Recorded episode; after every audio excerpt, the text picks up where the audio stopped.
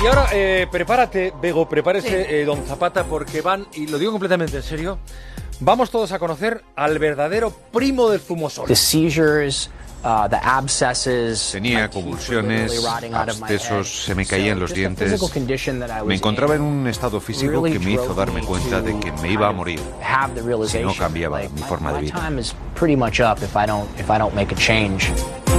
Y cambió, vaya si lo hizo. Se llama Jalil Rafiti, nació en Ohio, en los Estados Unidos. Pero después de una infancia complicada decidió cruzar medio país para buscarse la vida en la ciudad californiana de Malibu. Con poco más de 20 años montó un negocio de coches deportivos con el que se acercó a la buena vida, al lujo, pero también a las drogas. En pocos meses se arruinó, acabó en la calle, pasó incluso una temporada en la cárcel, hasta que una sobredosis de heroína, cuando era un homeless, en la calle, le hizo reaccionar. En la clínica de rehabilitación donde le ingresaron le recomendaron comer frutas y verduras para mejorar su estado físico. Y ahí llegó su salvación. Muy pronto descartó los zumos prefabricados y empezó a probar distintas mezclas y sabores con zumos naturales.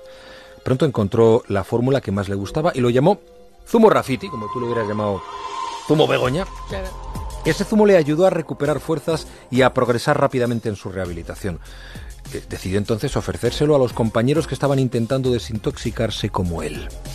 Tanto fue su éxito que decidió montar un puesto junto a la clínica de rehabilitación, pero ya no solo acudían los pacientes, sino también los vecinos de la zona. De ahí pasó a una pequeña tienda y de ofrecer su zumo Rafiti a otro tipo de zumos. Pocos meses después abrió su segundo local. Hoy tiene ya toda una cadena conocida como Sun Life Organic. Rafiti no ha querido olvidar sus orígenes, su paso por la cárcel ni lo que le ha costado llegar donde está. Acaba de publicar un libro titulado Olvidé morir, con el que anima a otras personas a superar situaciones difíciles, aunque hayan tocado fondo. No me digáis que no es el primo del zumosol.